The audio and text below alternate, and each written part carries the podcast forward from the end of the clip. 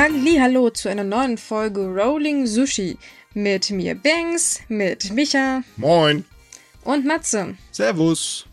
So, vorweg, es sind Wahlen in Japan, beziehungsweise es waren Wahlen in Japan. Das Problem ist unser Podcast, ähm, wir nehmen am Samstag auf und am Sonntag sind Wahlen. Das heißt, wir haben logischerweise noch nicht die Ergebnisse, weil wenn die feststehen, wahrscheinlich am Montag oder am Dienstag, dann haben wir ein klitzekleines Problem, dann kriegen wir nicht den Podcast nicht mehr mit vorausgedrückt. Ergo, wir sprechen heute auch wieder über das Thema Politik, aber wir sind nicht ganz so aktuell. Die Stimmen aus der Vergangenheit. Genau. Wir haben Schrödigers Wahlkampf heute. Außerdem haben wir nachher noch ein Gewinnspiel für euch. Bleibt dran, wir verraten nämlich nicht, wann es kommt. Mohaha. Ui, Und es ist ein tolles Gewinnspiel, weil das ist powered by Nintendo. genau, und ich bin auch ganz neidisch darauf. Gut, Ich habe immer noch keine Ahnung, weil ich das Spiel nicht kenne, aber ist egal. Jetzt hast du ja doch schon was verraten. Ja, das, es geht um Nintendo. Oh, was kriegen wir? Ja, ein Spiel, was, wo sonst? Eine Konsole Oh. kriegen wir bestimmt nicht verlost. Oh, Haha. wart, Oh. wart mal ab, irgendwann ist Nintendo auch ein Animationsbüro, weil es keinen Bock mehr hat, anderen das zu geben und macht's selber. Dann gibt's den großen Disney-Nintendo-Krieg. Oh, ach Gott, nee, das Ich stelle ich mir schrecklich vor. Bei Unterhaltungssachen wie äh, so Vergnügungsparks haben sie ja schon angefangen hier damit, ne? Ja, aber ganz ehrlich, wer kommt bitte noch an Disney vorbei? Das wollte ich auch gerade Ich sagen. mein, das ist ja David uns- gegen Goliath. Ich wollte gerade sagen, du gib uns aber zehn Jahre, dann hat Disney die Weltherrschaft. Oh Gott. Dann laufen dann überall Menschen äh, rum, kontrollieren die Bevölkerung und alle äh, äh, tragen dann so, so Mickey Maus äh, Armbinden und so ein Scheiß. Wird geguckt, ob man Disney Plus gekauft hat oder nicht. ja, genau. Ich habe die Oh, Zukunftsvision mit den äh, äh, Fast-Food-Restaurantketten, die sich Kriege liefern, besser gefunden. Ja, stimmt. Ja, das ist wenigstens irgendwie noch lustig, aber bei Disney ist das eigentlich nur noch unheimlich. Wobei Ja, die sich vielleicht ja dann mit Facebook betteln, wer weiß. Die heißen Nein, jetzt die Meta. heißen jetzt Meta. Ne? Genau. Also, Oh Mann. also die, der Dach, äh, die Dachfirma heißt Meta. Aber ich meine, gut, sollen sich alle umbenennen. Ich fand die Visionen, die Facebook vorgestellt hat, äh, ziemlich witzig mit ihren Virtual Reality äh, Gedöns und so weiter. Das sind so Utopien, wo ich mir so denke, ja, mal sehen, was schneller ist. Die Technik oder der Klimawandel. Uh, uh. Ich tippe übrigens auf den Klimawandel. Wird ein Kopf an Kopf rennen, aber ich wette der Klimawandel. Naja, da, da macht sowas vielleicht doch viel mehr Spaß, wenn die Welt draußen am Brennen ist und du, weiß ich nicht, als T-Rex irgendwie im All Poker spielen willst. ich wüsste zwar nicht, warum man das machen sollte, aber Ich, wo, wo zum Geier sind wir hier gelandet? Es nicht gerade noch um Politik und Wahlen? Obwohl so, ja, ja. Ist ja, ist ja nicht so weit voneinander entfernt. Ist ja genauso ein verrückter ja, Haufen, was da ist. Ich wollte so sagen, alles, definitiv. alles irgendwie nur noch Comedy-Show momentan. äh, ist ja echt schlimm. Deswegen fangen wir jetzt auch einfach mal an, denn wir haben eine News da, ach, ich weiß nicht, irgendwie hat das Spaß gemacht. Verbinden wir doch mal Politik mit Klimawandel. denn der liebe, ähm, in Japan gibt es einen Politiker, der äh, dumme Reden äh, äh, äh, von sich gibt. Okay, gut, das machen alle Politiker weltweit, das wissen wir, aber einer sticht immer besonders hervor, äh, speziell in Japan, und das ist der gute Taro Aso. Und der gute Aso, der schafft es immer wieder, auf äh, die Schwachsinnigkeit seiner Kommentare, ähm, ich weiß nicht, noch zu toppen. Denn dieses Mal war er der Meinung, dass er doch bei einer Wahlkampfrede in Hokkaido äh, ähm, von sich gegeben hat, äh, von sich geben musste, dass der Klimawandel auch gute Seiten hat, denn der Reis aus Hokkaido wird sch äh, schmackhafter dadurch. Ha. Ja. Hm. Es ist natürlich Blödsinn, ne? Das ist irgendwie, das ist wie so eine Trump-Aussage, so kurz angeguckt und dann eins und eins zusammengezählt und dachte, boah, jetzt bin ich ein Mathematiker. es ist nicht ähm. so, weil jetzt Hokkaido wärmer wird, dass es besseren Reis anbaut. Nein, Hokkaido-Reis ist beliebter geworden in den letzten Jahren, weil sie sich echt Mühe gegeben haben. Es liegt nicht am Richtig. Klimawandel. Und es ist nicht unbedingt beruhigend, dass die kalten, kälteren Gegenden jetzt wärmer werden und ja, so, so ein bisschen Süd. Ja, vor Dingen gibt es da noch ein kleines Problem. Es gibt einen Haufen Studien davon, auch welche, die offiziell von der Regierung ähm, auch schon aufgegriffen worden sind, die übrigens besagen, dass der Klimawandel den Reisanbau ganz, ganz gewaltig schaden wird. Oh Mann. Aber das stört natürlich einen Herrn Taro Asso nicht und das führte auch dazu übrigens, dass der Premierminister sich entschuldigen musste. Ähm, Allerdings, äh, naja, der gute Asso ist be bekannt für, ich drück's mal vorsichtig aus, schwachsinnige Aussagen. So in seiner Hitliste sind so Sachen drin wie, man müsse Flüchtlinge aus Nordkorea direkt erschießen und äh, so solche Spirenzien. Er hat auch schon den Holocaust auf äh, wunderbar relativiert. So schön haben wir das wirklich noch von niemandem gehört.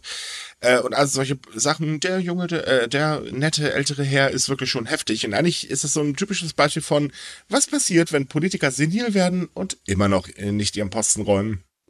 Ich weiß nicht. Das lässt einen halt halt sehr tief blicken, dass es keine ernsthaften Auswirkungen hat. Aber das ist irgendwie so paar. Das ist, die ganze Zeit hat die LPD Skandale und Politiker machen Aussagen, für die eigentlich niemand gerade stehen könnte, aber dann wird sich entschuldigt und nach einer Weile ja, Moment, da gibt's was was die Skandale angeht, ist es besonders lustig, denn ähm, bevor äh, Fumio Kishima Premierminister wurde, hat er ganz hochhaltig versprochen, äh, dass er sich mit den ganzen Skandilchen auseinandersetzen wird. Das war so ganz ganz großer Tenor. Äh, dann begann der Wahlkampf. Er hat das auch tatsächlich in einer einzigen Wahlkampfrede mal aufgegriffen und seitdem war nie wieder was darüber gehört. Mhm. Denn es gab da Kritik von einer bestimmten Person ähm, aus innerhalb der LDP FDP und danach hat sich der Gute ähm, natürlich gerichtet. Äh, die Kritik kam übrigens von ähm, äh, Abe. Ja. Wer hätte das erwartet, Mister? Ich habe ein Skandal nach anderen an der Backe. Hm. Ja, ein Skandal nach dem anderen, der nicht untersucht wird weiter, ne? Das ist ja auch. Natürlich nicht. Ja. Das ist aber eh allgemein dieses Ding. Ähm, die LDP kann sich wirklich jeden Scheiß erlauben und kommt damit halt einfach durch. Das ist wirklich der Hammer. Das ist so, kann man hier ein bisschen vergleichen mit den typischen CDU-Wähler. Äh, die leisten sich wirklich jeden Schwachsinn, Masse-Skandilchen, Geldausgabe noch und nöcher für schwachsinnigen Blödsinn, Lobbyarbeit ohne Ende, die man noch nicht mal mehr äh, hinter der Tür, verschlossenen Türen abhält. Nö. Äh, etc. pp. Aber trotzdem gehen noch Leute hin und wählen diese Partei. Und das ist in Japan genauso, denn ähm, in Japan ist die Wahlbeteiligung besonders bei jüngeren Menschen extrem. Und auch bei dieser Wahl wird mit einer sehr, sehr geringen Wahlbeteiligung gerechnet. Denn äh, die LDP ist seit ihrer Gründung 1955 fast ununterbrochen an der Macht. Das glaube ich war nur ein einziges Mal, da äh, waren sie nicht ähm, Regierungspartei. Und äh, viele Leute kennen eigentlich im Prinzip nur, dass Japan von der LDP regiert wird. Und äh, naja, viele sagen halt auch, ist sowieso scheißegal, irgendwie bleibt eh immer der gleiche Blödsinn da oben. Ja, diese ganzen Skandalen, beziehungsweise die ganzen Fettnäpfchen, die da auf und reintreten, die haben wirklich negative Auswirkungen, weil sie nicht irgendwie bestraft werden, denken die Leute die ganze Zeit, es hat keinerlei Sinn, was man tut. Wir haben keinen Einfluss auf die Politik, ja. die machen sowieso, was wir wollen. Und, und das, das, führt ist, dazu, dass ja. die, in der Politik dieses Denken, dass man sich alles erlauben kann, immer größer wird. Denn es gibt einfach keinen Druck aus der Öffentlichkeit. Als Politiker in Japan würde ich irgendwann dann auch denken, ja, pff, scheiß drauf, ich kann eh machen, was ich will. Es Eigentlich ist das ziemlich traurig, dass das äh, mittlerweile so weit gekommen ist, dass die jungen Menschen einfach das komplett aufgegeben haben und gesagt haben, ja, was soll's, ne? Also ja. ich finde das ziemlich traurig. Aber äh, auch da kann man ganz gut mit der CDU vergleichen, denn auch der LDP sterben langsam die Wähler weg. Auch wenn das jetzt ein bisschen hart klingen mag, aber es ist nun mal tatsächlich so. Äh, nur, dass sie den Vorteil haben, dass sie in einem Land leben, wo die älteren Menschen wirklich richtig alt werden, anders als hier in Deutschland, wo das noch nicht so weit verbreitet ist. Ja, das ist gleich nochmal wieder ein Problem, ne? Dass die Japaner zu alt werden. Das ist mhm. irgendwie blöd zu sagen. ist eigentlich herrlich, ne? Dass du ein modernes Industrieland hast, wo die Leute so gesund leben können, dass sie ewig alt werden aber es ist äh, keine gute Kur für das äh, demokratische und politische System. Ja, und das ganz große Problem daraus ist natürlich, was machen denn Politiker, um an der Macht zu bleiben? Sie konzentrieren sich logischerweise auf die Wähler, äh, wo sie sicher sind, dass sie gewählt werden. Und das sind nun mal Menschen ab 65 Jahren. Mhm. Ähm, also größtenteils. Und das führt halt dazu, dass politische Maßnahmen sich ähm, eigentlich größtenteils auf das Rentensystem und solche Grenze konzentrieren, aber nicht da, wo es eigentlich hingehört. Und zwar auf die Förderung von Familien und so ein Schmallerlatz. Es gibt zwar Versprechen, hahaha, aber das reicht halt von vorne bis hinten nicht. Ja, es gibt eine Menge Versprechen. Heidi, mhm. gute, gute. Besonders jetzt in der äh, Wahl äh, Wahlkampfzeit. Mhm. Ne? Ich oh, wollte ja. schon statt Wahlkampf Wahlversprechenszeit haben, weil Kampf ist es ja nicht mehr wirklich, ne? Es ist eigentlich nee, nur noch heißer Es ist Luft. ziemlich unfair, ja. Naja, unfair würde ich das jetzt nicht nennen. Es ist halt traditionell äh, das gleiche über jeder anderen Wahl auch. Die Opposition schafft einfach partout nicht ähm, Stimmen äh, gut zu machen und äh, die LDP, die labert sowieso nur Blödsinn und das weiß einfach jeder. dementsprechend wird natürlich auch dieses Mal wieder sehr viel auch in Richtung ähm, junge Leute versprochen. Ähm, also, äh, dass er mehr für Kinder tun will. Das reicht übrigens so vorne bis hinten nicht, was da versprochen wird, aber das ist eine andere Geschichte. Ähm, äh, aber die Versprechen, die sind schon wirklich also goldig. Und eigentlich weiß auch wirklich jeder, dass kaum was davon eingehalten werden kann. Auch schon, äh, realistisch gesehen, naja, wie soll das finanziert werden? Es ist einfach nicht möglich. Hm. Ja. Äh, Du kannst auch irgendwie die jungen Leute in Japan schwer erreichen. Ja. Die Zahlen sagen es eindeutig, die Beteiligung an der Politik ist einfach saugering. Zwischen den 20 bis 40-Jährigen ist es irgendwie da zwischen 30 und 40 Prozent. Mhm. Also wirklich wenig. Also wenn man dann bei der älteren Generation hinguckt, die dann 60 bis 70 oder mehr Prozent Beteiligung haben, das ist ja. Ja, aber die leiden Doppelte. auch unter der LDP und das ist der Witz, den ich nicht ganz kapiere. Hm. Dieses Traditionswählen ist totaler Kokolores, der, wenn man sich die reale, äh, das Reelle mal anschaut. Die LDP ist, wie gesagt, seit Jahren an der äh, Macht. So, was ist denn das Fazit aktuell in Japan? Die Abenomics haben den Reichtum gesteigert. Äh, Also derjenigen, die eh schon reich sind. Und der Unternehmen und so weiter. Ähm, die Löhne stagnieren. Das ist ein ganz, ganz geringer Lohnzuwachs, der da ist. Die Armut nimmt zu auf Däubel komm raus. Auch bei älteren Menschen. So, ähm, es ist das äh, Riesenproblem, dass keiner weiß, wie soll man eigentlich die Demografieveränderungen bezahlen. Das geht einfach nur zu Lasten der Jüngeren. Ähm, die Renten steigen auch nicht so wirklich. Ja, warum wählt man die?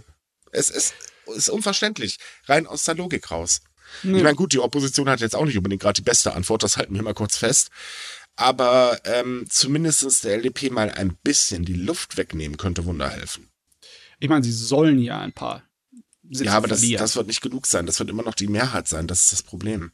Ja, wie war es? Also sie kriegen schon noch über die Hälfte der Sitze zusammen. Ja, definitiv. Dieses Mal wahrscheinlich sogar alleine. Also ohne die Komete oder was? Mhm. Oh Gott. Wie ist denn das passiert? Ja, das weiß auch keiner. Und selbst die Medien, das muss man dieses Mal äh, auch mal erwähnen, selbst die Medien sind diesmal sehr, sehr kritisch der LDP gegenüber. Das passiert sonst auch nicht. Normalerweise ist man vorsichtiger, aber die Kritik ist schon heftig.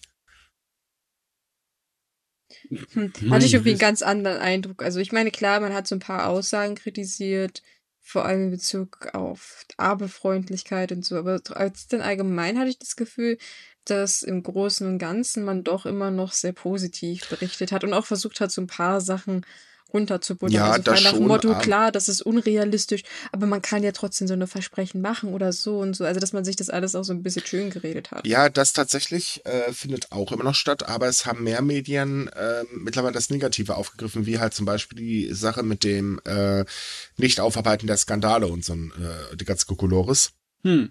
Und die Wahlprogramme sind dieses Mal auch tatsächlich realistisch auseinandergepflückt worden. Das ist auch mal was Neues. Also, wenn dann sich wirklich die LDP ein wenig zumindest die Blöße gibt, Hm. dann sollten wir jetzt eigentlich so ein kleines bisschen auf die Finger von der Opposition hauen, weil äh, das müssten sie eigentlich hier Kapital draus schlagen. Machen sie Ja, aber nicht das so. kriegen sie aber oder? traditionell leider auch nicht hin. Das ist das Problem, denn ähm, es gibt einfach zu viele Negativbeispiele, was passiert, wenn die Opposition das Sagen haben. Das Problem ist halt, die versprechen auch immer sehr viel, aber es passiert dann einfach auch nichts. ja, und hinzu kommt, äh, das, als äh, Fukushima in die Luft geflogen ist, war ja die Opposition im Prinzip an der Macht und äh, das ähm, ja, kam nicht so gut. Ja, nee, das. Thema ist immer noch ziemlich heiß. Mhm. Also, ähm, ja, Wortwitz nicht beabsichtigt, sorry, aber es ist auch so, dass wenn das Thema angesprochen wird, egal wie, egal äh, in welche Richtung, dass man meistens sich damit in die Nesseln setzt. Auch Ja. die LDP macht nicht unbedingt damit Punkte, wenn sie das hier anspricht, das Thema, ne? Äh, Nein, insbesondere kommt das ja auch nicht ganz so gut, dass zum Beispiel der Premierminister ganz, ganz hart auf Atomkraftwerke setzt. Äh, Finden besonders die Menschen, die neben Atomkraftwerken wohnen, nicht ganz so toll. Also bei ähm, Kishida ist es so, Kishida sagt halt, äh, um die Klimaneutralität von Japan hinzubekommen, müssen Atomkraftwerke wieder ans Netz. Aktuell sind ja fast alle abgeschaltet. Ähm, naja, das Problem an der Geschichte ist halt, Der größte Teil des Stroms, der dort produziert wird, landet in Tokio, Osaka etc., also die ganzen Ballungszentren. Logisch, die verbrauchen sehr viel Strom. Die Kraftwerke stehen aber meistens eher in ländlichen Regionen ähm, und da denkt man sich halt auch, was soll der ganze Blödsinn eigentlich? Plus die kleine Tatsache, dass sich die Energieunternehmen nicht unbedingt gerade positiv hervortun, wenn es darum geht, Atomkraftwerke wieder ans Netz zu bringen, denn da passieren Fehler über Fehler. Und ähm, mittlerweile ist es so, und das finde ich besonders äh, äh, krass, ähm, dass die Handelskammer der Stadt Kashiwazaki, da steht nämlich ein Kraftwerk von TEPCO, äh, mittlerweile original gesagt hat, dass sie die Schnauze voll davon haben, was TEPCO da veranstaltet, äh, denn ähm, TEPCO macht einen Fehler nach den anderen, obwohl die gleiche Handelskammer beim Bau des Atomkraftwerkes extrem viel Werbung dafür gemacht hat, auch noch kurz bevor das, äh, es hieß, okay, wir bringen das wieder ins Netz. Auch da wurde noch sehr, sehr positiv seitens der Handelskammer gesprochen. Das hat sich jetzt auch halt komplett gedreht. Ähm, ja, kommt nicht ganz so gut und das kriegen die Menschen natürlich mit. Hinzu kommt, naja, man vergisst halt Fukushima nicht.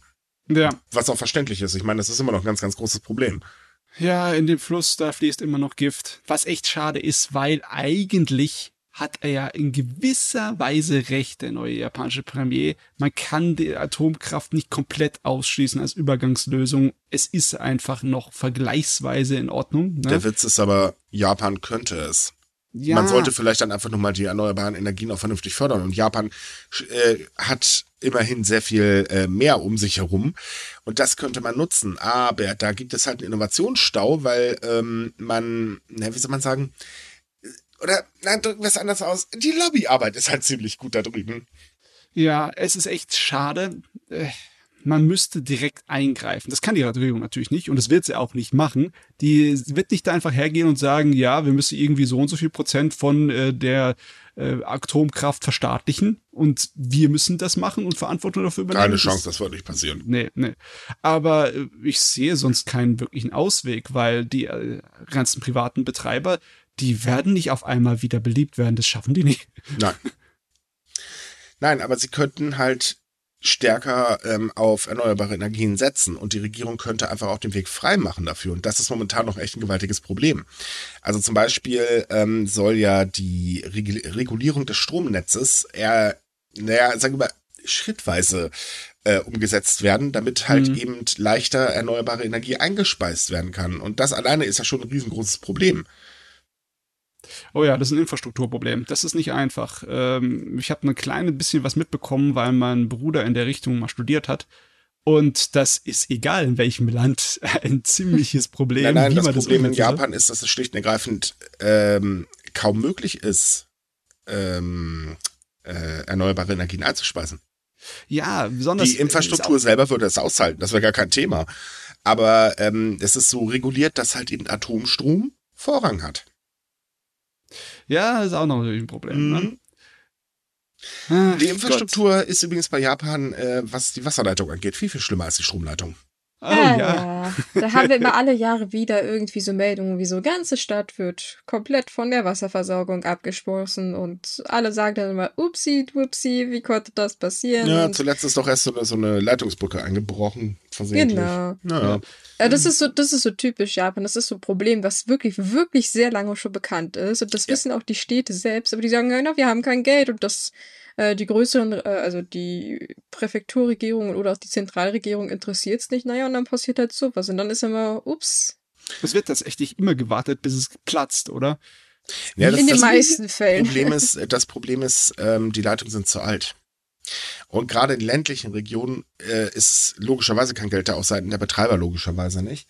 Was halt dazu führt, äh, ja, das ist, sind so ein paar Probleme. Da kam letztens eine lustige Studie raus, die besagte, äh, wenn ich das so richtig im Kopf habe, dass ähm, da noch der ganz große Gau bevorsteht und wenn man tatsächlich wirklich alles erneuern will und das in dem Tempo weiterläuft, so wie es jetzt halt äh, läuft, gerade aktuell, dann hat man äh, im Prinzip eine Mammutaufgabe, die zwei Generationen gar nicht mehr erleben werden.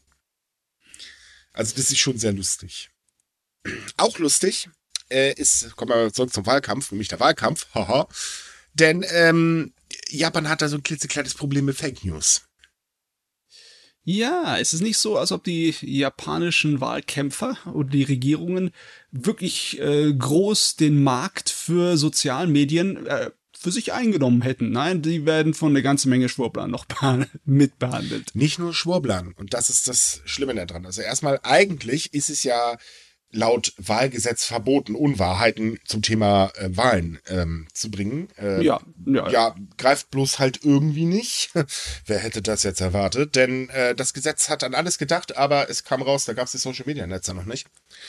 Ähm, das Problem sind aber nicht nur, dass sich Schwurbler da hinsetzen und Beklopptheiten in die Welt setzen wie die Weltmeister. Nö, da hast du dann auch mal ganz kurz einen Politiker, der halt schreibt, hey, mein Gegner hat das und das gemacht und äh, tja, schwupps ist der Salat da und es mischen sich auch Firmen ganz gut runter und verbreiten fröhlich Fake News. Schmierenkampagnen. Ich meine, die sind ja schon alt wie die Ewigkeit. Ne? Man kann ja in den äh, historischen Archiven nachgucken und sieht Schmierenkampagnen auch von einschlägigen äh, Zeitungen einfach, Anfang des 20. Jahrhunderts. Aber, ja, aber liest doch einfach die Bildzeit und da hast du jeden Tag eine Schmierenkampagne. Ja. Jetzt aktuell, glaube ich, halt waren es wieder gegen die Grünen, wenn ich mich gar nicht irre die Dissemination, also wie weit sich das verbreitet und wie schnell mit sozialen Medien, ist natürlich ein anderes Niveau. Ne? Ja. Das ist ein anderes Level. Und deswegen ist es auch gefährlicher und hat mehr Einfluss.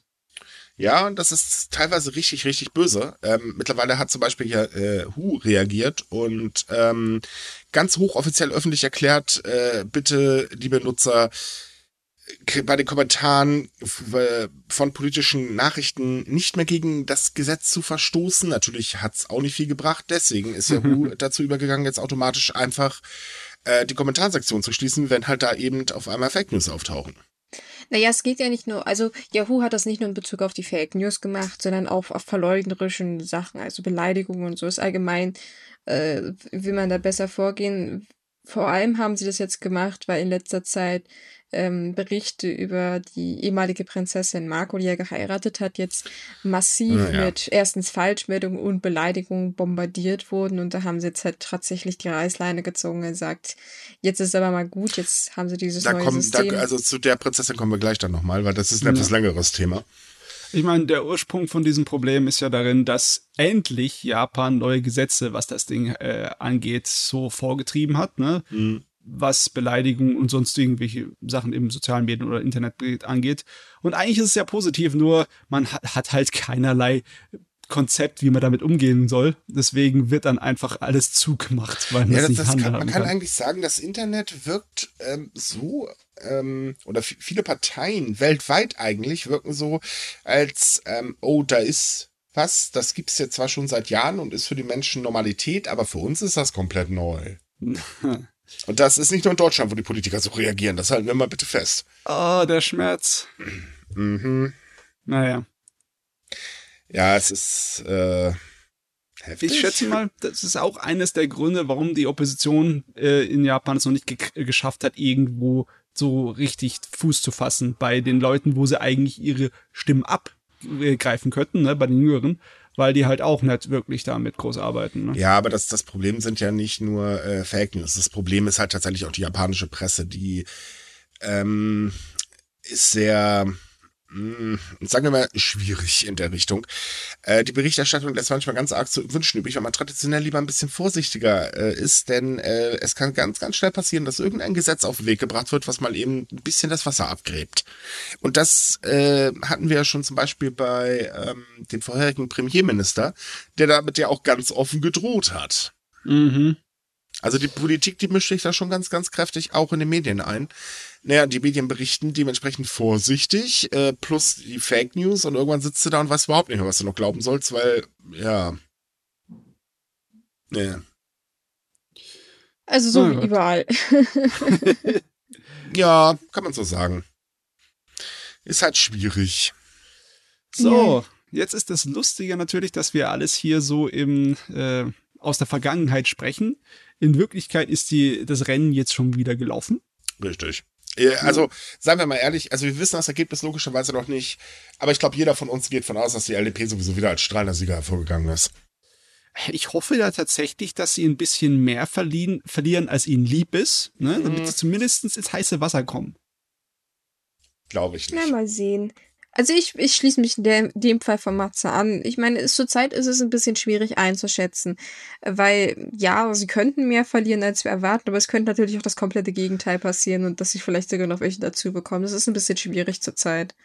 Ja, ich glaube, das liegt auch daran, dass so viele Sachen auf der Messerschneide stehen und könnten in die Mhm. Richtung und in die andere Richtung fallen, was die Sitze angeht und die Bezirke angeht, ne? Ja, naja, wir werden sehen.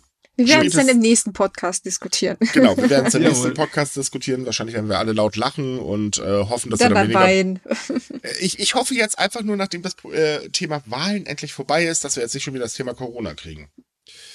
Naja, aktuell sieht's ja noch gut aus bei äh, in Japan, würde ich mal mal sagen, oder? Abwarten. Na, wieso die Zahlen sind relativ niedrig? Ja, ja, Man waren sie aber versucht auch sich- eine Zeit lang. Ja, die werden ja jetzt bis zur nächsten Woche wahrscheinlich sich nicht drastisch ändern, oder? Ah, wie gesagt, abwarten. Äh, Wirklich, man kann es nicht vorhersehen. Das ist das sagen. Problem. Das ist so was von un. Ah, besonders im Moment in Japan ist es ganz komisch. Ich finde es eigentlich fast schon gut, dass Japan langsamer und vorsichtig im Moment reagiert. Generell ist es ja was Schlechtes, weil Japan immer zu spät reagiert, was sowas angeht. Aber da sie jetzt, dass sie jetzt nicht sofort sagen, oh, wir haben keine Zahlen mehr, machen wir einfach also auf, das ist schon mal äh, gar nicht so schlecht. Sie, sie lockern schon ein bisschen, ne? Also es ist was gekommen. ja, aber Touristen werden definitiv weiterhin nicht einreisen und Japan hält sein Einreiseverbot definitiv bei. Mhm. Ähm, auch wenn die Infektionszahlen jetzt deutlich sinken und so weiter und so fort. Ähm, nee, da, da wird erstmal nichts passieren. Deswegen, liebe Leute, rechnet auch nicht damit, äh, dass ihr ähm, ne, bald einreisen könnt. Das wird noch eine ganze Weile dauern. Hm, Und jetzt alle, oh. ja, ich meine, das geht nicht so schnell, aber Ja, es, es gibt ja mehrere Probleme. Das Ja, ist vor allem das Ding. Also zum einen, die äh, Regierung ist mal total wieder planlos. Ähm, man könnte ja eigentlich sagen, okay, wir lassen halt nur Geimpfte ins Land. Das wäre zum Beispiel eine Möglichkeit, weil man sagt ja immer so, die Geimpften, alles gut. Und Japans Impfquote hat ja auch ordentlich aufgeholt. Das muss man hier auch mal ganz positiv erwähnen, denn ähm, wir können uns auch dran erinnern, die Impfkampagne startete und irgendwie lief da erstmal gar nichts und dann gab es zwischendurch immer mal wieder ganz große Probleme. Mittlerweile sind aber mehr als, 60, äh, 70 Prozent der japanischen Bevölkerung äh, geimpft und zwar doppelt geimpft. Damit steht Japan gerade weltweit, glaube ich, auf Platz drei. Hat Deutschland auch ordentlich abgehängt. Ich meine, gut, bei unseren Sportplan ist das auch überhaupt kein Wunder. Ähm, und äh, sie scheinen ihr Ziel tatsächlich zu schaffen, im November ihre Impfkampagne abzuschließen. Das hätte ich persönlich übrigens auch nicht mehr erwartet, aber nö, es scheint so zu kommen. das komischerweise. Ist, ist nicht normal. Ich habe auch keine Ahnung, wie ich das geschafft habe, wenn ich ehrlich bin, weil bis vor zwei Wochen war es wirklich doch so, pff, kriegen die nie im Leben bis November hin. Nie im Leben. Ja, jetzt sieht so aus, als könnten sie es bis zu Ende vom November gerade so schaffen. Ja. Außer natürlich, irgendwas kommt groß dazwischen. Ich meine, es ist ja noch Halloween, ja? Da werden die Leute zwar dazu angeregt, keine großen Partys zu machen, nicht draußen zu trinken und etc., aber ja, schauen wir mal, ob sie drauf hören. Ja, Ich würde sehen. jetzt sagen, hey, freut euch auf Halloween in Shibuya. Das könnte jetzt wieder online äh, stattfinden, aber wenn der Podcast raus ist, ist es auch schon wieder vorbei. Ja, Aber immerhin, sie haben aufgeholt. Aber das Problem bleibt halt, ähm, dass Japan eben sagt, nein, die Grenzen bleiben geschlossen. Äh, wobei rauslassen tut man Leute schon, so ist es nicht. Reinlassen einfach nur nicht. Ähm, weil halt eben verschiedene Maßnahmen gar nicht möglich sind. Also wie gesagt, das die Sache mit dem digitalen Impfzertifikat stockt da ja mal auch wieder, was das Zeug hält, weil da funktioniert ja auch wieder von vorn bis hinten was technisch nicht. Ähm, und das ist halt ein Problem. Also wie gesagt, Reisen, das wird noch eine lange, lange Zeit gar nichts werden. Da sticht übrigens gerade Thailand hervor. Die haben mich ab 1. November alles wieder aufgemacht. Ei, ich weiß nicht, ob das so eine gute Idee ist Oh, bei die denen. haben, sich, die haben sich richtig vorbereitet. Die haben da Sicherheitskonzepte und so weiter und so fort. Das ist schon richtig heftig, was die veranstaltet haben. Natürlich dürfen nur Geimpfte einreisen. Das halten wir fest. Das Problem für Japan besteht aber darin, die können sich das nicht mehr so wirklich leisten, äh, die Grenzen noch länger zuzulassen, denn naja, der Tourismus ist halt eine Wirtschaftskraft, ähm, die nicht zu unterschätzen ist. Äh, und das schafft der Inlandstourismus nicht ansatzweise aufzufangen. Also in dem Punkt äh, haben sie ja schon Kritik von außen bekommen, weil Japan lässt ja nicht nur keine Touristen rein, sondern auch keine Studenten, keine Forschungskräfte. Was für viele Studenten, und das muss man hier wirklich mal erwähnen, eine fatale Situation mittlerweile ist. Wir bekommen halt ja auch immer mehr ähm, E-Mails äh, von Menschen, die uns halt darüber berichten, wie scheiße das aktuell für sie ist. Und ja, ich nenne es jetzt mit Absicht scheiße, weil es ist einfach scheiße. Ähm, also es ist wirklich richtig, richtig heftig. Ähm, trotz allem, es ändert sich kaum was. Außer, dass die Japan Foundation tatsächlich es geschafft hat, äh, 55 Japanologen aus Europa, den USA und ein paar anderen asiatischen Ländern endlich ins Land zu holen. Dafür gibt es jetzt endlich eine Ausnahme. Oh. Hui, ich bin kein Japanologe mehr. Ich weiß nicht, ob ich mich darüber gefreut hätte, aber. Naja, es ist zumindest mal ein Anfang, weil es muss sich was bewegen. Ich meine, gut, wenn sie keine Touristen reinlassen wollen, das kann ich nachvollziehen. Bei Touristen, wir wissen da, äh, manche denken halt, sie sind King of the Land, wo sie gerade sind. Äh, das kann ich also dementsprechend noch nachvollziehen, dass man da sagt, äh, nee, komm, lassen wir das mal lieber. Ja. Aber gerade was das einfach Studenten und so weiter angeht, ich meine, das ist wichtig für ihre Zukunft. Punkt. Und als Japanologe, oder du willst Japanologe werden, naja, dann wäre es vielleicht ganz praktisch, wenn du halt in Japan studieren gehst. Ja, das ist halt alles auch Arbeit. Du wirst nicht unbedingt als Student dafür bezahlt, dass du nach Japan gehst und dort in die Uni zu studierst, aber Bingo. im Endeffekt ist es trotzdem Arbeit, ne? Ja, und das, das Ding ist halt, das ist eben einfach wichtig und ähm, es ist so, dass Japan sich da so immens verschließt, das ist überhaupt nicht gut und das ist in meinen Augen auch überhaupt nicht in Ordnung, denn die Studenten aus Japan dürfen ja raus, so ist es ja nicht, nur rein lässt man halt eben keinen und dieses ähm, zweierlei Maß messen ist in meinen Augen absolut nicht okay. Ähm, plus eben die Tatsache, dass es für die Menschen außerhalb eben echt ein bisschen scheiße ist, wenn sie da nicht äh, studieren können. Äh, dementsprechend sagen halt auch immer mehr Universitäten in Japan mittlerweile, liebe Regierung, lasst die Menschen doch rein. Wo ist denn das Problem? Ich meine, macht eine Quarantäne, testet sie durch, dann wisst ihr, dass sie nichts haben. Und dann stellt sie da hin, dann können sie hier lernen und äh, da ist es auch egal, ob sie im Land sind, sofern sie halt ohne Virus eingereist sind. Ja, weil ganz ehrlich, es sind zwar schon ein paar tausend Leute, aber die Anzahl an Japan-Studenten, die nach Japan reisen, sind nicht so gigantisch, dass jetzt eine Welle wäre, die, die Ja. das Gesundheitssystem gefährden könnte. Genau, das ist nämlich der Punkt. Ja. Es ist schon ziemlich frustrierend, dass da Japan irgendwie gar nicht reagiert. Das ist ja nicht mehr, dass sie irgendwie den Nö sagen oder irgendwie das diskutieren. Es ist einfach nur so, sie, sie stellen sich total taub. Also sie sind regieren mit gar nicht. Ja, aber mit was, ja gut, jetzt aktuell sind sie mit dem Wahlkampf beschäftigt, aber äh, seien wir doch mal ehrlich, äh, während der ganzen Infektionswellen waren sie jetzt auch nicht so wirklich mit Infektionswellen beschäftigt, da hat man auch immer nur komische Phrasen von der Regierung gehört und das war's dann, weil es ging trotzdem komplett nach hinten los. Ähm, man kann sich jetzt aktuell in der Ruhephase eigentlich wunderbar auf eine sechste Welle vorbereiten. Es gibt zwar dementsprechend Ambitionen, um das mal vorsichtig auszudrücken, aber ich wette, wenn wir die nächste Infektionswelle dort bekommen sollen, haben wir den ganzen Krams wieder wie vorher auch.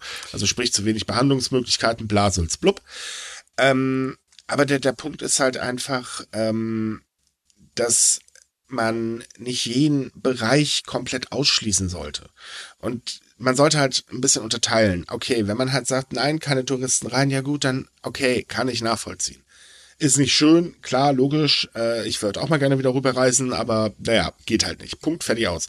Aber wie gesagt, gerade wenn es um Studieren geht, das ist eine ganz, ganz andere Hausnummer.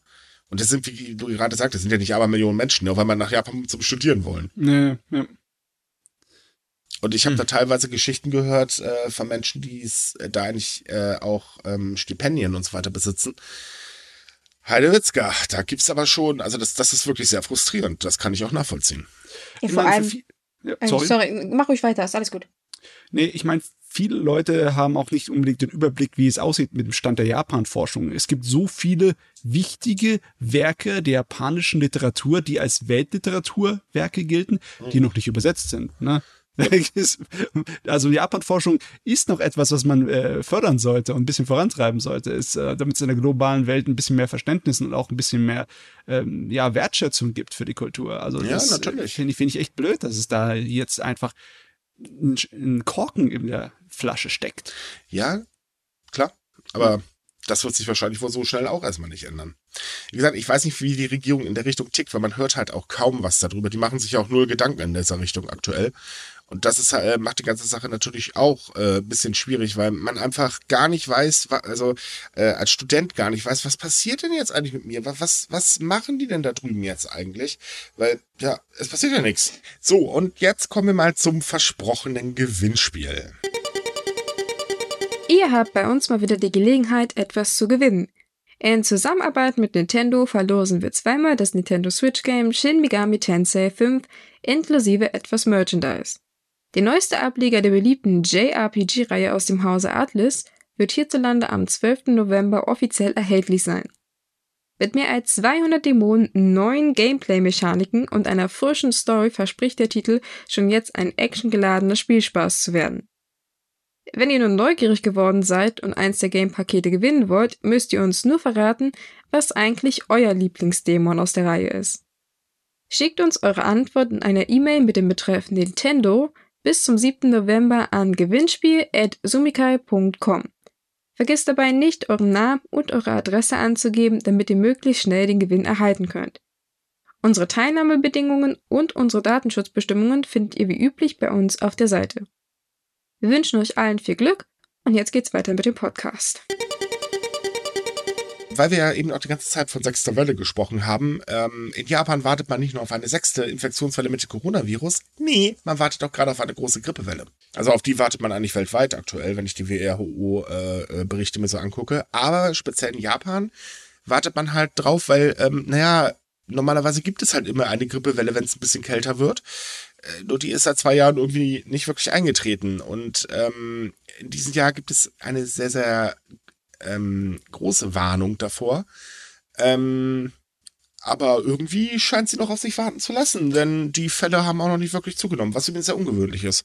Pünktlich wie die Deutsche Bahn. Guter Vergleich. aber wirklich, ähm, die er hat noch eigentlich mit den äh, Daten von den letzten Jahren erwartet, dass jetzt schon, was weiß ich, wie viele tausend Fälle da sein sollten. Was auch normal wäre. Ja. Aber ist nicht. Kommt nicht. Nö. Also in der Woche vom 17. Oktober meldeten 5000 medizinische Einrichtungen gerade mal 10 Infektionen das kann man jetzt nicht unbedingt Grippewelle nennen. Nee. Zur gleichen Zeit 2019 waren das 400, äh, 4447 äh, Infektionen. Das ist schon ein bisschen mehr. Natürlich ist sind der Grund dafür die Schutzmaßnahmen gegen das Corona, also Hände waschen, Maske tragen und so weiter und so fort. Ähm, trotz allem wird halt gewarnt davor. Leute, lasst euch bitte impfen. Grippewelle steht vor der Tür. Problem ist, Grippeimpfstoff ist gerade ein bisschen knapp. Ähm, allerdings sagt auch der Vorsitzende des Grippekomitees der japanischen Vereinigung für Infektionskrankheiten, ja, könnte auch sein, dass wir dieses Jahr wieder drum herum kommen, nicht? Hm. Hm, hm, hm. Ja, ist so eine Frage, ne? Sie haben auf jeden Fall nicht den Grippeimpfstoff extra aufgestockt. Sie haben so viel wie für ein Durchschnittsjahr, wie ich das mitbekommen mhm. habe, nicht wahr? Genau. Und deswegen können sie auch nicht wirklich groß Extratermine machen für äh, besondere Impfungen oder für halt für vorbeugende Impfungen.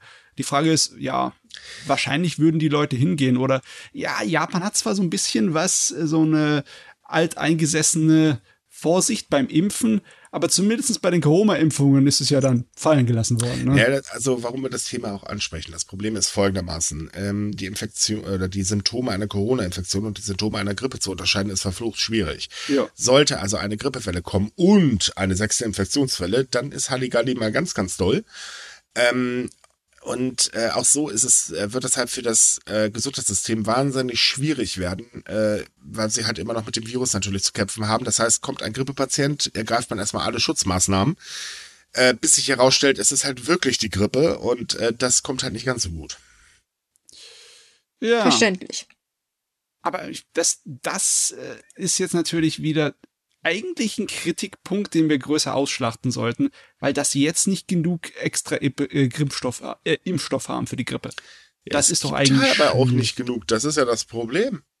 Das Problem ist halt, dass äh, irgendwelche äh, Materialien, die für, halt für den Grippeimpfstoff benötigt werden, aktuell erstmal gründlich in der Corona-Impfung verfeuert wird. Ähm, und deswegen hat man halt gerade nicht genug da. Und hm. kann auch nicht, also die Firmen können auch nicht genug liefern. Das ist das Problem. Oh Mann, nee, das ist. Wie kann man das vergleichen? Wenn du auf etwas wartest, aber du äh, nicht weißt, ob du genug Geld in der Tasche hast, ne? nee, ich glaube, also das nur, passt auch nicht so wirklich als Vergleich. Nee, nicht wirklich. Ach, dann machen wir es weg. oh Mann. Es ist, es ist schwierig. Also ich hoffe, Japan bleibt von der Grippewelle verschont, weil ähm, das Gesundheitssystem ist jetzt nicht ganz so doll, wie jetzt die Infektionswellen bisher gezeigt haben. Ähm, und ganz ehrlich, ich muss auch sagen, mittlerweile könnte das Gesundheitspersonal echt mal eine Pause gebrauchen. Oh ja, ich glaube, den also, graut schon wieder vor dem Winter. Aber wohlgemerkt weltweit, das halten wir mal kurz fest. Der Winter, ja. Yep. Wir, haben, wir haben alle mit ein bisschen zu beißen, ne? weil es ist teuer im Moment. Mhm. Und in Japan wird es wahrscheinlich ebenso sein. Ne? Mhm. Die Preise sind ja genauso gestiegen wie auf dem Rest der Welt. Und ja, normalerweise sind japanische Winter nicht so monströs, aber diesmal haben wir ja so ein Wetterphänomen, das äh, kalte Lüfte an nach Japan bringen könnte dieses Jahr. Kältere Lüfte als sonst. Äh, richtig, die äh, JMA, also die Japan Meteorology äh, mit, ach, ist auch egal, die JMA warnt aktuell davor, dass das Wetterphänomen La Nina auftreten wird. Und La Nina bedeutet sehr kalte Winter auf der Nordhalbkugel. Mhm. Und das ist jetzt aktuell gerade ein bisschen doof. Wir hatten letztes Jahr schon einen äh, etwas kälteren Winter in Japan, was dazu geführt hat, dass es ziemlich Probleme mit der Energieversorgung gab. Ähm, so nach dem Motto, hey, schaltet bitte nicht alle eure Klimaanlagen gleichzeitig ein, könnte Probleme geben. Ja, das gab halt dezente Probleme, also Stromausfälle etc. und so weiter und so fort. Und es gibt dieses Jahr das Problem, dass der Großhandelspreis für Strom in die Höhe äh, geschossen ist und ein frostiger Winter die Preise weiter explodieren lässt, was halt für die Menschen in Japan bedeutet, ah, das wird teuer. Hm, natürlich ist es nicht in jeder Gegend in Japan so. Der Norden wird viel mehr Probleme haben als der Süden. Mhm weil Japan ist ja langgezogen. Ne? Im Süden ist ja subtropisch. Die werden wahrscheinlich im Winter nicht so das richtige heftige haben, aber Hokkaido, oh ich meine, die müssen aufpassen. Richtig. Und äh, das ist halt wirklich ein pro gewaltiges Problem gerade aktuell. Es wurden jetzt halt schon äh, Strom- und Gasvorräte ähm, im Prinzip angelegt, also speziell Gasvorräte angelegt. Äh, nee, Gas und Öl, wenn ich mich gerade nicht irre. Ähm, Problem bleibt aber, man äh, kämpft halt gerade damit, äh, dass man davon ausgehen muss, dass halt es eben wieder zu einer Energiekrise kommen wird. Und da wir ja auch wissen, dass die Armut in Japan weit verbreitet ist, ist das für, gerade für ärmere Menschen echt ein Problem. Hm. Mal sehen, was da noch auf uns zukommt. Ich hoffe natürlich, dass es nicht so kalt wird, wie befürchtet. Aber bei Japan weiß man ja nie. Letztes Jahr hatte man auch einen eher milderen Winter angekündigt. Naja, und dann lag in manchen Teilen zwei Meter hoch Schnee. Das mhm. ist halt auch schon passiert, also. Hm. Ja. Die Aussichten sind aktuell ein bisschen kritisch. Definitiv. Vorsichtig ausgedrückt. So, weil wir vorhin ja schon mit Schwachsinn gestartet sind, machen wir mal mit Schwachsinn weiter, denn äh, die Abe Nomask lösen mal wieder Kritik aus. Ach, wer hätte das erwartet? Äh, bei den Abenomask handelt es sich um Stoffmasken, die die japanische Regierung zu Beginn der Pandemie angeschafft hat und an die Bevölkerung verteilen wollte oder beziehungsweise teilweise verteilt hat. Äh, die kamen damals schon nicht so gut an und zwar aus mehreren Gründen, zumal sie zu klein für einen Otto-Normalverbraucher waren. Was übrigens ein sehr lustiges Bild ergeben hat, wo Abe eine dieser Masken aufhatte. Es sieht urkomisch aus. Könnt ihr nachlesen in dem verlinkten Artikel, äh, den wir in der Podcast-Beschreibung ähm, verlinkt haben. Äh, tja, und nu stellt sich halt heraus, tja, die Masken kosten halt immer noch richtig ordentlich Geld, denn äh, der große Teil der Maske ist gerade eingelagert und ähm, das ist ganz schön teuer. Äh, mich wundert sowieso noch, dass das ein Ding ist. Ich habe gedacht, das wäre schon im äh, ersten Jahr der Pandemie schon lange passé gewesen, die Abeno Mask. Nö. 82 Millionen dieser Masken sind aktuell ungenutzt eingelagert. Insgesamt wurden 140 Millionen angeschafft. Und das kostet und kostet und kostet. Äh, in der, jetzt die letzten paar Monate waren das ungefähr 4 Millionen Euro. Oh, der ganze holla. Spaß hat den Steuerzahler bisher übrigens 11,5 äh, Milliarden Yen, also 87 Millionen Euro gekostet. Aua. Äh, ja. Hinzu kommt, äh, dass es bei der Anschaffung auch nicht so ganz mit rechten Dingen abgelaufen ist, denn äh, da ist halt ein bisschen Vetternwirtschaft passiert, also so das Übliche, was Aber halt so macht in seiner Freizeit, kann man ja fast schon sagen. Und äh, das hängt ja auch noch hinten dran, wobei da ja eh nichts passieren wird, das wissen wir ja mittlerweile. Ähm, sind, sind das schon lustige Stofffetzen. Oh, oh Gott, Mann. ich habe das Bild mit Arme mit der Maske offen. Ich muss es wegmachen, sonst lache ich mich gleich wieder kaputt. Das, das sieht schon sehr komisch auch. aus, ja. Mann, Mann, Mann, Mann, Mann, ey die, die Abonnements haben ja auch in der japanischen Gesellschaft für viel Unmut gesorgt. Ne? naja, wenn du eine Maske geschickt bekommst, die ein bisschen, äh, sagen wir mal, unerwünschte Bewohner hat, dann kann ich das durchaus nachvollziehen. Denn viele dieser Masken waren ja auch noch kontaminiert. Ne? Ja, und wie war es noch? Es waren irgendwie zwei Masken pro Haushalt, ne, mhm. pro Familie. Das Richtig. war auch hilfreich. Da kam dann auf Twitter, haben sich ganz, ganz viele Leute gefragt, ja, was machen wir denn, wenn wir Oma und Kind noch dabei haben? Müssen wir uns jetzt die Maske teilen oder wie? Ne, dann gab es einen regen Tauschhandel mit den Masken. Also irgendwann haben dann äh, gemeinnützige Organisationen einfach äh, die Dinge eingesammelt äh, und so weiter, weil viele Menschen die gar nicht haben wollten. Und also so eine Spirenzin, das war schon sehr, sehr lustig. Weißt du, da fehlt der japanischen Regierung so ein kleines bisschen der Mut, äh, dazu, sich selber so ein bisschen weniger ernst zu nehmen. Äh, die hätten doch irgendeine abgedrehte, verrückte Kampagne mit den Dingern machen sollen und dann irgendwie äh, für gute Zwecke verscherben oder sonst einen Unsinn. Nein, glaub mir, die wollte einfach keiner haben. Ja, wobei nicht ganz äh, Krankenhäuser haben die und äh, Pflegeeinrichtungen haben die mit Kurshändchen genommen, weil die haben sich die Dinger tatsächlich zwischen ihre anderen Masten gesteckt, so als zweite Schicht. Dafür hat's wohl noch gereicht. Ja, aber das war auch zu den Zeiten, wo noch Engpässe waren mit Lieferungen, was Masken angeht. Ne? Ja, durchaus, aber naja, doppelt hält besser. Warum nicht? Die hatten wenigstens Verwendung dafür. Ja, okay. Das waren aber auch wirklich die einzigen. so, jetzt ein bisschen Monarchie, ne?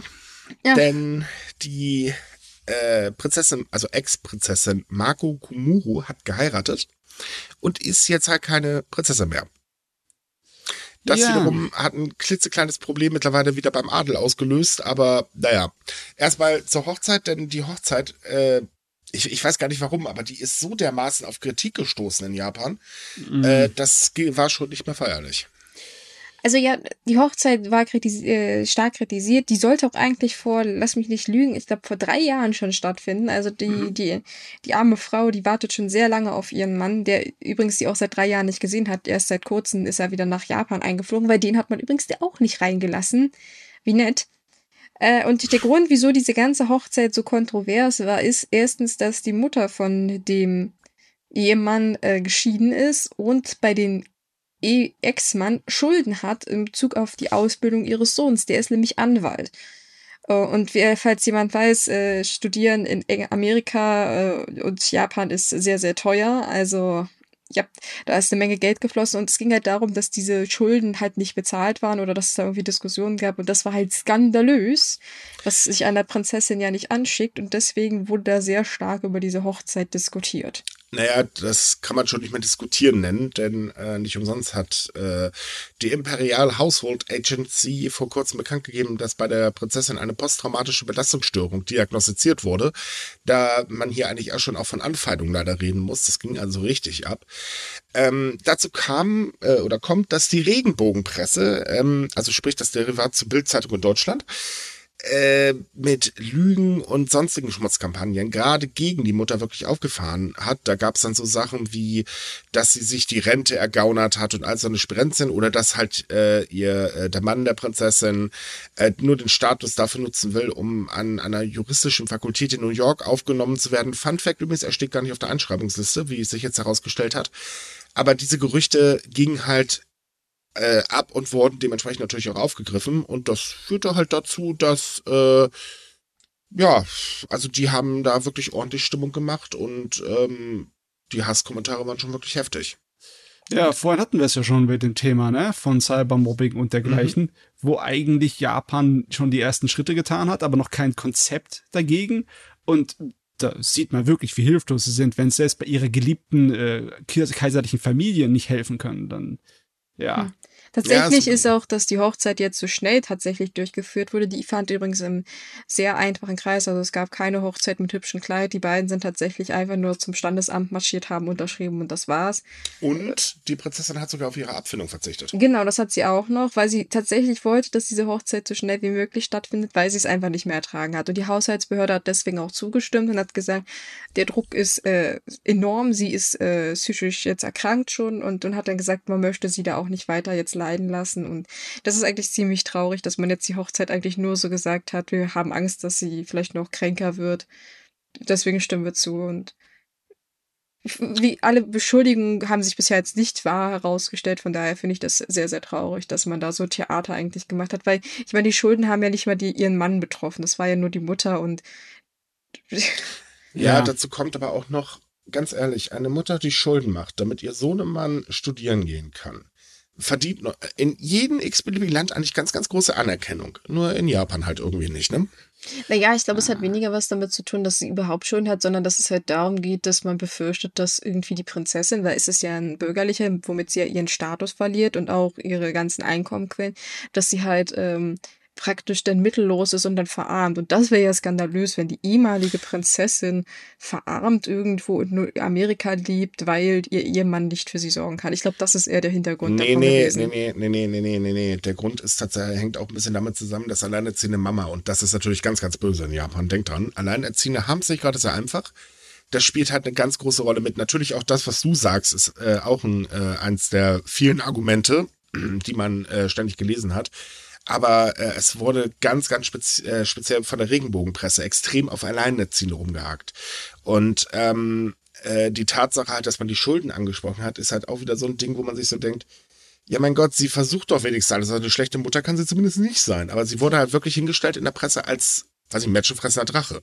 Ja, also das ist hier ist eine eklige Situation. Und die Sache ist die, die das Problem, das die äh, japanische Monarchie plagt, auch wenn das weg wäre, ne? auch wenn die äh, weiblichen Nachkommen ihren Status behalten können, wenn sie einfach außerhalb der Familie einen einfachen Bürger äh, heiraten, hätte wahrscheinlich das nicht unbedingt viel groß geändert an diese Situation hier, oder? Nein, gar nichts.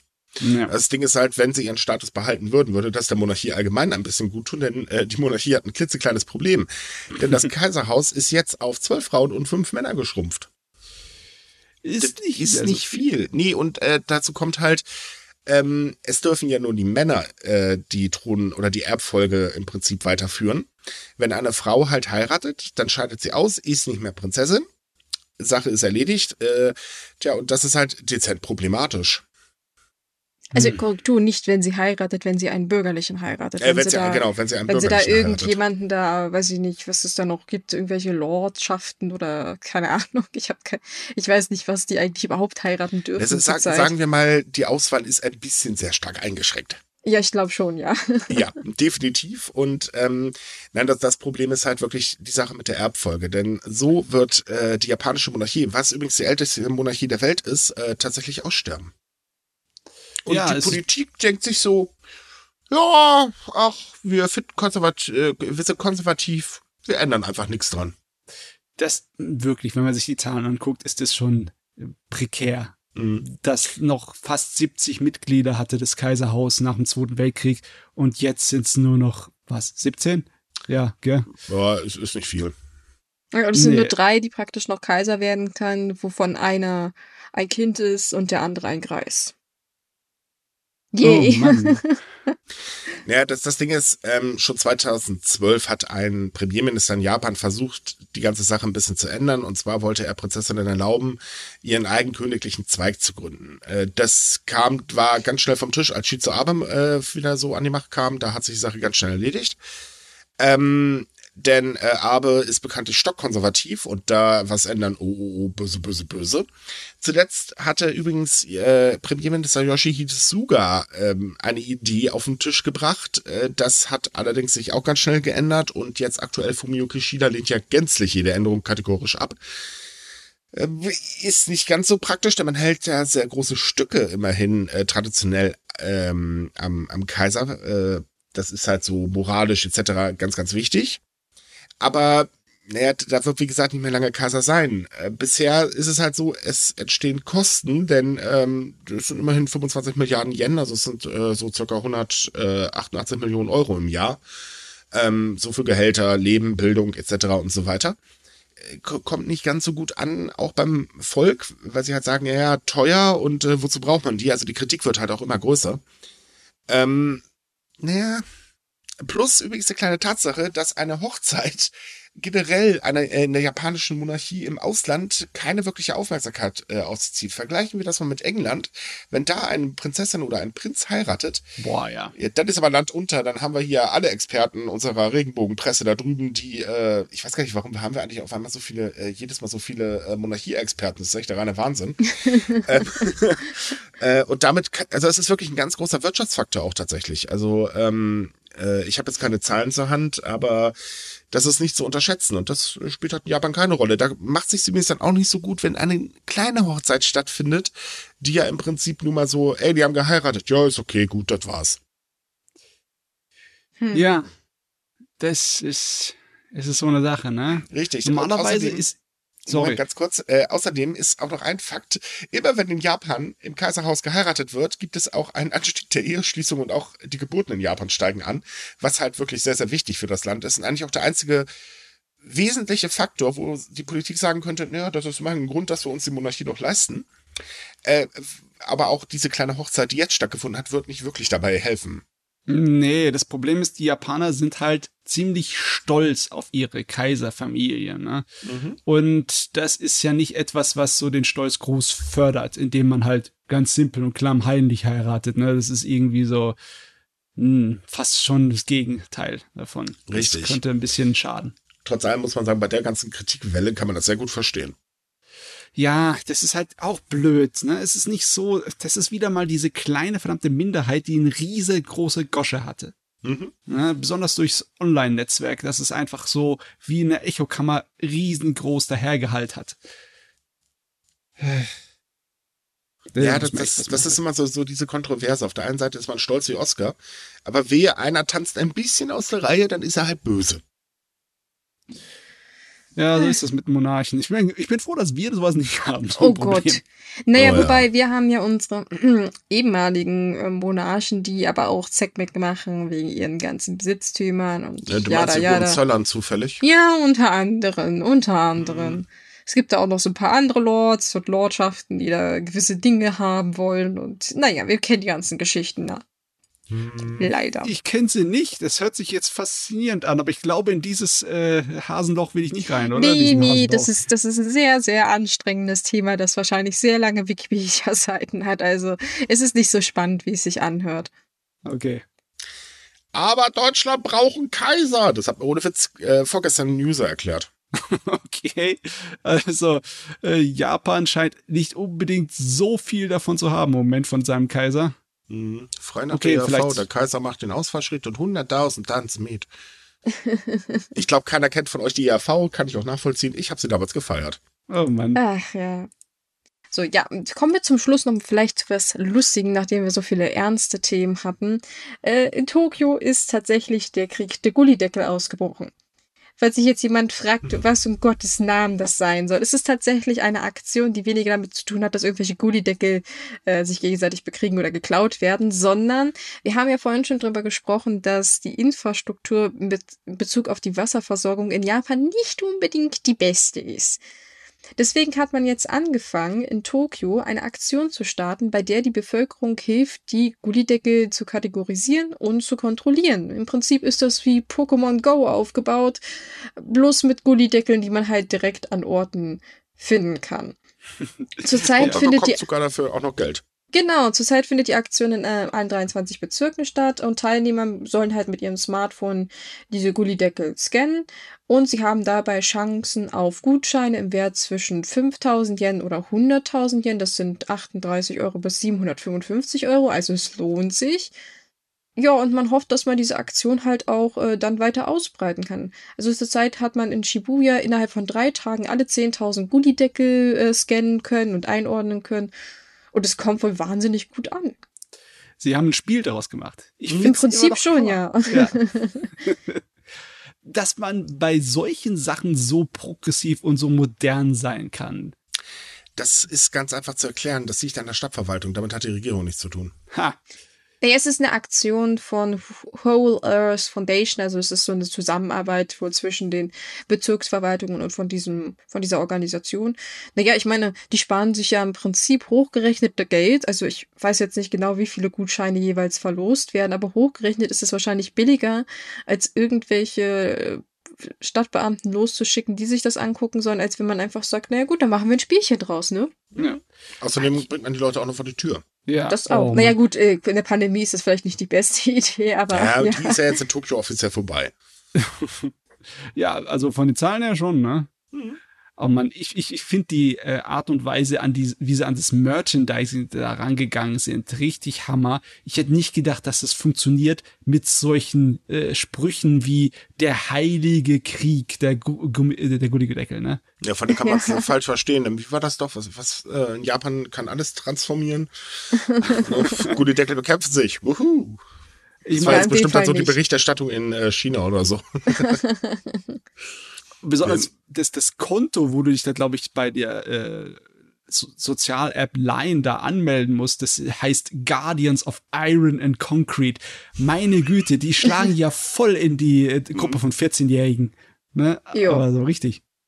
Man muss dazu sagen, dass mittlerweile diese App oder dieser Dienst, also er läuft wie gesagt über Line, die haben ja da so eine App-Systeme, äh, dass der auch japanweit ist. Also im Prinzip kannst du überall da jetzt durch die Gegend rennen und deine Schlacht mit den Gullideckeln führen.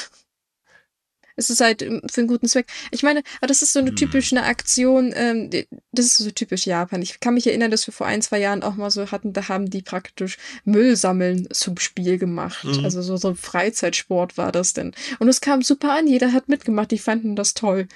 Ja, wenn ich so Dabei war es nur Müll sammeln. In Deutschland wird es wahrscheinlich daran scheitern, weil sie erstens wird darüber streiten, welchen Messenger sie nehmen und dann würden sich darüber streiten, wie zum Teufel man einen Account anlegt. Also seitens der Regierung, meine ich jetzt. Die würden gar nicht so weit kommen, die würden schon dran scheitern, eine App richtig erstmal zu erstellen. Wobei so Schlacht der Schlaglöcher wäre bei uns bestimmt lustig. Das wäre auch ein kleines bisschen gefährlich, ne? Wie? Aber weil du gerade meintest, es könnte ein bisschen gefährlich werden, ja, es wird auch explizit dazu aufgerufen, dass wenn man seine Gullideckel sammelt, man auf den Straßenverkehr achten soll, den nicht blockieren soll und auf sich selber achten soll, wenn man da durch die Gegend rennt. Was ja wohl selbstverständlich ist, dass man da nicht irgendwie über welche Kreuzungen latscht, latscht nur um welche Gullideckel abzuknipsen. Ja, wir reden hier von normalen Menschen. Das, das könnte ein bisschen problematisch werden. Also, äh, so, dass es klar ist es, aber wir wissen, ähm, der Geist ist willig, doch das Fleisch ist manchmal rar, nicht? Na gut. Also, Da fällt mir eigentlich noch eine zweite App ein, die so ein ähnliches Konzept hat. Da hatten wir auch, glaube ich, mal vor ein paar Jahren drüber gesprochen. Und zwar eine Schneeflocken-App. Wisst ihr das Ja. noch vielleicht? Wo man, Die, äh, die ist cool. wo man, da hat man in, ich glaube, es war die Wetterbehörde, die die entwickelt hatte, sollte man in ganz Japan Schneeflocken fotografieren, weil man sehen wollte, ob das irgendwie regionale Unterschiede bei den Formen gibt. Fand ich super cool. Warum Haben auch sehr, sehr viele nicht? Menschen wieder mitgemacht. Ja, das waren wahnsinnig viele. Vor allem auch jung und alt. Weißt du, Kinder Mhm. haben es gemacht, aber auch Omi und Opi. Hat Spaß gemacht. Ja. Das sind so Hm. Sachen, die könnte man hier ohne Probleme auch umsetzen. Da würde man bestimmt viele schöne, interessante Dinge finden. Aber es ist so schade, dass man genau weiß, dass das nie was werden wird. So Ach, manche Sachen weiß. in Japan, die sie sich da einfallen lassen, wären auch bei uns keine so schlechte Idee. Komm, Micha, irgendwann wechselt die Generation und dann könnte was kommen. Ja, das werde ich nicht mehr erleben, nö, glaub mal. Wer weiß, wer weiß. Sag niemals nie. Ich werde es nicht mehr erleben. Komm, so viel Realismus musst du mir eingestehen. Was du erleben wirst, so viel Realismus musst du mir eingestehen, ist der November. Der steht nämlich kurz vor Ach der nee. Tür. Echt jetzt? Mann, und ich habe gedacht, übermorgen ist mein Leben vorbei. Ah, gut, Entschuldigung, Matze, jetzt wusste ich doch mal. Verzeihung. Passt doch. Die Überleitung war dieses Mal wirklich perfekt. Gut.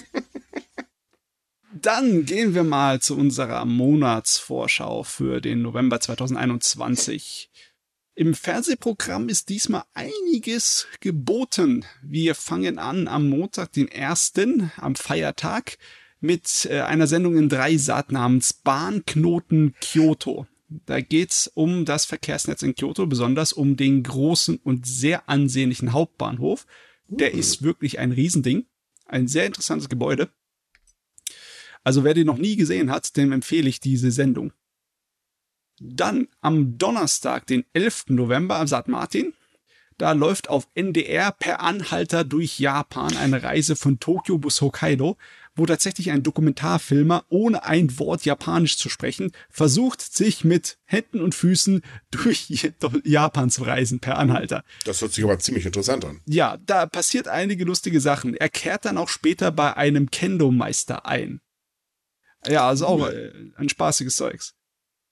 Dann am Sonntag darauf, am 14. November, läuft in Dreisat Wilde Inseln Japan, weil Japan ist ja eine riesige Inselkette. Es sind ja nicht nur die vier großen und Okinawa, es sind viele tausende kleine Inseln. Und viele dieser Inseln haben auch ihre eigene Biosphäre, ihr eigenes, äh, ja, die Tiere, die man woanders nicht sonst findet. Und da geht's in dieser Doku drum.